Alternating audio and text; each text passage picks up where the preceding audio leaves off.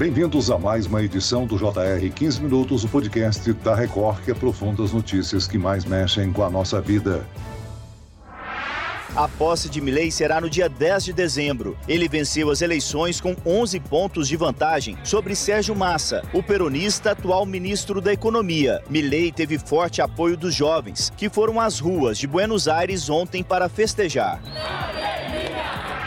Eleito Javier Milei já começou a formar a sua equipe para assumir a presidência da Argentina. Ele reafirmou que pretende rapidamente cortar gastos do governo e privatizar empresas públicas. Milei prometeu que as medidas que vai adotar devem reduzir a inflação na Argentina num prazo de até dois anos. Quais são os desafios para Milei cumprir as promessas? Qual é a perspectiva para a economia argentina antes que o programa do presidente eleito faça algum efeito? E como deve ser a relação entre os governos da Argentina e do Brasil? O JR 15 minutos trata da situação da Argentina a partir da eleição de Javier Milei e para isso nós convidamos Matheus de Oliveira. Ele é especialista em relações internacionais, integrante do grupo de estudos de defesa e segurança internacional da Unesp. Bem-vindo ao nosso podcast, Matheus. Olá, Celso. Prazer estar aqui com vocês mais uma vez. Quem nos acompanha nessa entrevista é Ari Peixoto, repórter da Record. Ari, um dos primeiros desafios que Javier Milei deve enfrentar é na política interna. Ele vai governar com um Congresso muito dividido. Oi, Celso. Olá, Matheus. Exatamente, Celso. No primeiro turno dessa eleição, os argentinos renovaram parte das vagas da Câmara e do Senado. E nenhuma coalizão dos candidatos à presidência da República conseguiu formar maioria no novo Congresso. Matheus, na Argentina, os congressistas têm tanto poder quanto no Brasil. Formar uma maioria é importante, especialmente para um presidente que pretende adotar mudanças tão radicais na gestão do país? Olha, sem dúvida. Embora a dinâmica da relação entre o presidente presidência e Congresso não seja exatamente a mesma né, que a gente tem aqui no Brasil, é fundamental que o Milley consiga articular uma base sólida de apoio é, tanto na Câmara quanto no Senado. Por quê? Porque muitas das medidas que ele propõe né, muitas das propostas que terminaram sendo inclusive os carros-chefes da campanha, elas dependem de aprovações a partir de maiorias qualificadas, tanto na Câmara quanto no Senado. E nem o partido do Milley, né, nem os partidos que apoiaram a, a sua candidatura no segundo turno, mesmo somados, têm o número suficiente de congressistas para aprovar essas medidas. Então ele vai precisar sim construir apoios, inclusive para fora do arco dos grupos que o apoiaram na eleição. Um indicador da dificuldade política que o novo presidente argentino vai enfrentar está na coalizão de Patrícia Bullrich, candidata que ficou em terceiro lugar no primeiro turno e depois, no segundo turno, apoiou Milley. Um dos partidos da coalizão de Bullrich, a União Cívica Radical, não acompanhou a candidata no seu apoio, o radicalismo de Milley contra a política tradicional. Isso pode dificultar acordos necessários para o governo? Sem dúvida, Ari. Eu acho que essa é uma das questões, assim, essa é uma das grandes incógnitas que a gente tem nesse momento, né? O Milley é uma figura que só fez a campanha, mas se tornou conhecido no país é, por ter posturas muito raivosas, por ter posturas muito agressivas, por estar sempre falando contra o que ele chamava de casta, né? Como ele se referia a todos os políticos da Argentina. E isso, sem dúvida alguma, cria dificuldades. Isso dificulta a construção de pontes, né? Com outros segmentos da vida política argentina. No caso da União Cívica Radical, é o partido mais antigo do país, é um partido que foi criado ainda no começo do século XX e que tem uma trajetória bastante interessante como defensor de uma social-democracia. Foi o partido que liderou a Argentina durante o período da transição da ditadura para a democracia, né, durante o governo do presidente Raul Alfonsín, e acho inclusive que isso foi uma coisa muito importante para definir essa dissidência dos políticos do, da União Cívica Radical no segundo turno. Parte disso, a meu ver, tem muito a ver com um incômodo em relação declaração declarações do Milley, da sua vice-presidente, tanto em relação à ditadura quanto em relação à própria institucionalidade democrática do país. Milley não tem apoio garantido no Congresso argentino, mas recebeu aí uma votação maior que a esperada e teve apoio entre eleitores jovens e mobilizados e atraiu apoio também de parte do empresariado. Ele pode usar esse capital político para pressionar o Congresso e aprovar as suas políticas? Poder Pode. Mas essa é uma equação muito mais complicada de ser fechada do que parece à primeira vista. De fato, ele teve sim uma votação que superou muitas das expectativas, né, principalmente as expectativas que estavam colocadas pelas pesquisas, embora eu ache que os sinais já estavam dados, tá? Porque se a gente pegar os votos que o Milley teve no primeiro turno e somar com os votos que a Patrícia Bullitt teve no turno, dá praticamente o, o total de votos que ele teve no segundo turno, né? Então, já estava mais ou menos claro que a rejeição ao governo era a principal força em jogo nessa eleição.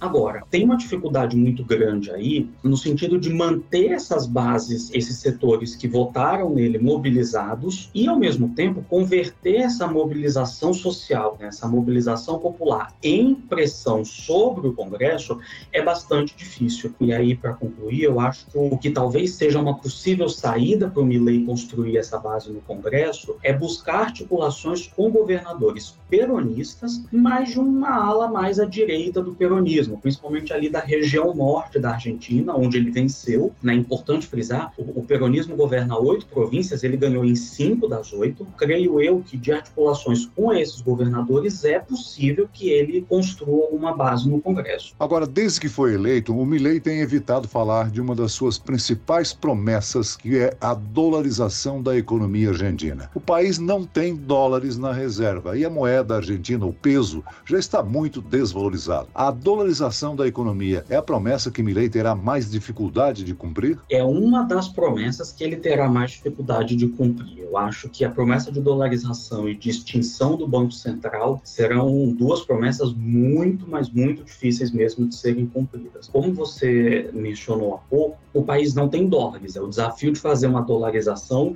sem dólares. E não apenas o país não tem dólares, mas o país também já está altamente endividado, então é muito pouco provável que consiga consiga captar esses dólares nos mercados de capitais internacionais. E ele, a meu ver, tem falado pouco dessa proposta, porque ele já deve ter ciência, já deve ter sido inclusive informado pelos seus assessores de que é uma proposta muito difícil de ser viabilizada no curto, médio prazo, inclusive porque ela pode desatar uma série de reações até para além do Congresso. Né? Durante a campanha, por exemplo, um dos juízes da Suprema Corte da Argentina deu uma declaração dizendo que, na visão dele, a proposta de extinção do peso era inconstitucional. Então, mesmo que ele venha conseguir aprovar isso no Congresso, isso ainda deve ir para a Suprema Corte. Então, é uma questão muito maior, muito mais complexa do que simplesmente uma canetada presidencial. Além de dolarizar a economia, Milley pretende cortes profundos nos gastos públicos que podem afetar, inclusive, programas sociais. Essas medidas podem, no primeiro momento, aumentar a inflação e a pobreza na Argentina? Sem dúvida. A tendência é que, num primeiro momento, a situação econômica econômica piore muito, ou seja, que aumente muito o desemprego, que caiam as condições de vida, a renda da população. Então, não vai ser um caminho simples, não vai ser um caminho fácil. Ele diz que espera que em aproximadamente dois anos a inflação esteja controlada. Não vou entrar no mérito desse prazo, acho que é muito difícil para a gente calcular esse tempo, mas independentemente de quanto tempo leve, o período entre o início dessas medidas e o ponto em que elas venham a fazer efeito, também não é garantido que elas farão efeito, é, vai ser um período de muito agravamento da situação social do país. Assim, tá? A qualidade de vida das pessoas deve piorar significativamente. Agora, nos últimos dias, Milley reforçou aí a promessa de privatizar tudo o que puder. Ele citou inclusive a petrolífera IPF e empresas de comunicação pública. É de se imaginar que ele deve enfrentar aí muitas resistências nesse processo, não? Sim, a IPF é um caso curioso porque ela já foi foi privatizada, né? Na verdade, durante os anos 90 ela foi privatizada, foi comprada por uma empresa espanhola chamada Repsol e foi nacionalizada novamente em 2012 já no governo da, da Cristina Kirchner. Privatizar essas empresas públicas é menos difícil do que muitas das outras propostas que o Milley é, tenta encampar, principalmente porque ele deve aproveitar muito desse momento, né? assim, dessa atração que ele tem nesse momento. No caso da IPF, acho que vai ser fácil vender a empresa, né? Afinal de contas, é uma petrolífera grande, é uma petrolífera que passa por alguns problemas nesse momento, tem uma produção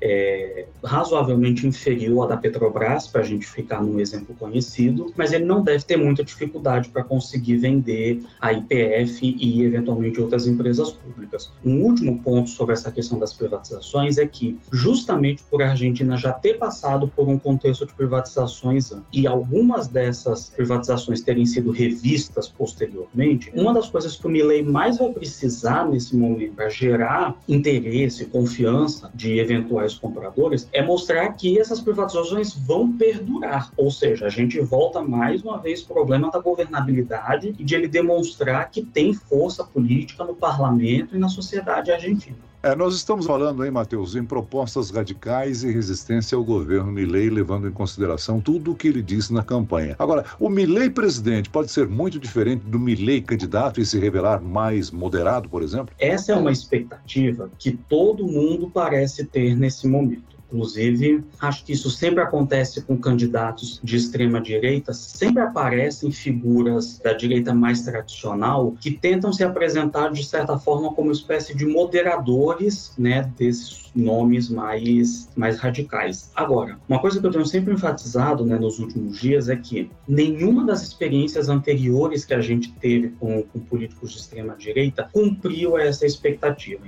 Matheus, Milei sempre se posicionou contra o Mercosul. Você acredita numa medida efetiva que pode tirar a Argentina do acordo? Olha, Ari, não acredito não. Eu acho que essa é uma das bravatas de campanha do Milley e é também muito expressão de um desconhecimento, de uma certa até ignorância por parte dele a respeito do que é o Mercosul e da relevância que o Mercosul tem para a própria Argentina. Então a gente tem, por exemplo, nesse momento toda a questão em torno do acordo com a União Europeia, né, que está se tentando inclusive acelerar o, o ritmo para assinantes de um Milley Rossi, e isso é uma das muitas evidências que mostram para a gente que para muitos segmentos importantes da sociedade argentina não convém sair do Mercosul, acabar com o Mercosul.